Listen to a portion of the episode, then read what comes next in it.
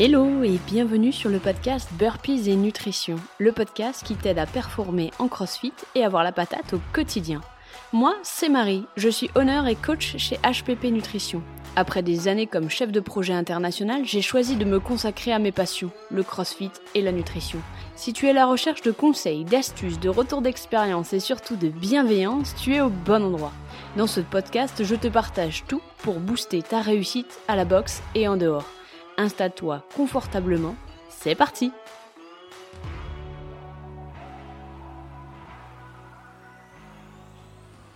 Hello hello et bienvenue sur le quatrième épisode de Burpees et Nutrition. Je suis trop contente de te retrouver pour un nouvel épisode.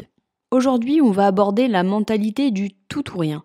Si cela ne te dit rien du tout, je te mets en lien un article du blog que j'ai écrit il y a quelques mois. La mentalité du tout ou rien vient de l'américain All or Nothing c'est cette capacité à voir la nutrition en noir et blanc. On retrouve cette façon de penser dans deux approches nutritionnelles. La première est le fait de catégoriser les aliments comme bons ou mauvais. En effet, tu l'as déjà vu, lu et entendu ce genre de phrase. Les quatre aliments les plus néfastes à ta santé. Ou à l'inverse, les 5 super aliments magiques pour une prise ou une perte de poids. Et je vais être assez rude, mais ce n'est que du marketing, car aucun aliment n'est bon ou mauvais. La nutrition n'est pas un sujet binaire, noir versus blanc, bon versus mauvais. Je vais même aller plus loin. Il est possible de perdre du poids en mangeant McDo tous les jours. Alors, est-ce que c'est ce que je te conseille? Non, clairement pas. Ça se trouve, tes objectifs sont en désaccord avec ce concept, mais sache que c'est possible. Ce qui nous intéresse, nous, c'est la balance calorique. Je t'explique. Il y a d'un côté les calories que nous consommons, par des différents aliments à notre disposition, et d'un autre côté les calories que nous dépensons par notre activité physique quotidienne, que ce soit le sport ou ce que tu fais de ta journée. L'équation est simple. Si tu manges plus de calories que tu n'en dépenses, tu prends du poids. Si tu en manges moins que tu en dépenses, tu perds du poids. C'est aussi simple que cela. Après, selon tes objectifs, effectivement, la qualité des calories que tu consommes a son importance. Par exemple, prenons un athlète de CrossFit qui se prépare pour les Open. Son objectif sera d'améliorer sa nutrition pour être plus performant, c'est-à-dire plus léger en gym et plus fort en altéro. Il y a donc un axe de perte de masse graisseuse et de prise de muscle. Est-ce que tu peux faire cela en mangeant McDo tous les jours? Non. Mais attention, pour en revenir avec cette façon de voir les choses en noir et blanc, il est quasi impossible de ne consommer que des aliments qualitatifs, riches en vitamines et minéraux. Il est donc important de garder en tête qu'un équilibre entre aliments de qualité et aliments moins qualitatifs est préférable, afin d'aussi pouvoir profiter de la vie sans frustration. C'est important de pouvoir incorporer dans ton alimentation les aliments qui te font plaisir.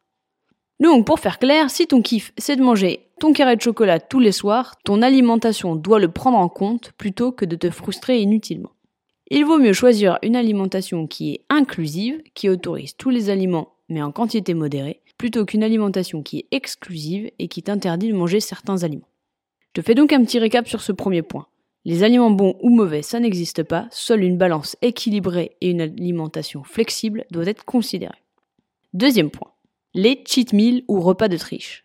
Si tu n'es pas familier ou familière avec ce terme, laisse-moi t'expliquer le concept. Il s'agit de manger équilibré toute la semaine et de s'autoriser un repas de relâche le week-end. Le problème d'une telle mentalité, c'est qu'elle entraîne une spirale infernale. En effet, si tu éprouves le besoin de te faire plaisir sur un repas de temps en temps, c'est pas un souci. Le problème arrive si tu crées un déficit calorique important, c'est-à-dire que tu te sous-alimentes la semaine en prévision de ton craquage du week-end ce qui amène la culpabilité du lendemain et l'envie de te restreindre encore plus, et ainsi de suite. Le repas de relâche n'est pas là pour compenser tous les manques de la semaine. Il est théoriquement là pour que tu te reposes et que tu ne portes pas attention à ce que tu manges. Le problème, c'est que beaucoup d'entre nous se frustrent au quotidien sous prétexte qu'il y a un samedi soir qui arrive, et c'est souvent l'occasion de tomber du wagon. tomber du wagon, c'est une expression que tu vas entendre souvent. Ça signifie surconsommer à un point où tu te sens mal, avec une culpabilité qui te ronge. Le but de l'alimentation flexible et de ce que je fais avec mes coachés, c'est justement de ne pas en arriver à ce point où tu as envie de te goinfrer à cause de restrictions drastiques au quotidien. C'est donc important de te demander si tu te reconnais dans cet épisode. Si toi aussi tu attends le samedi avec une telle impatience que rien que la pensée de celui-ci te fait saliver. Si tu as tendance à voir tes aliments comme bons ou mauvais. Si tu as tendance à te frustrer en pensant que cela te permettra d'accomplir tes objectifs plus vite car je vais te livrer un secret que j'ai appris moi-même.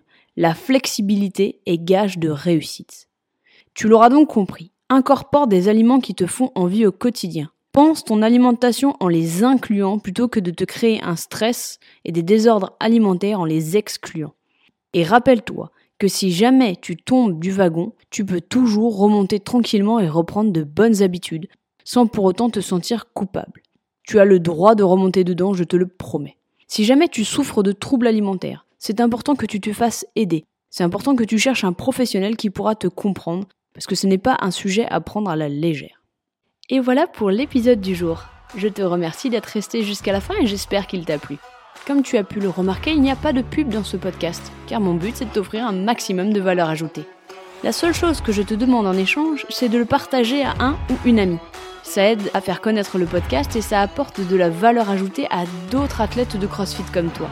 Si jamais tu as des questions ou qu'il y a un sujet que tu aimerais que j'aborde, n'hésite pas à m'envoyer un message sur Instagram à hppnutrition. En attendant, je te dis à bientôt pour un prochain épisode.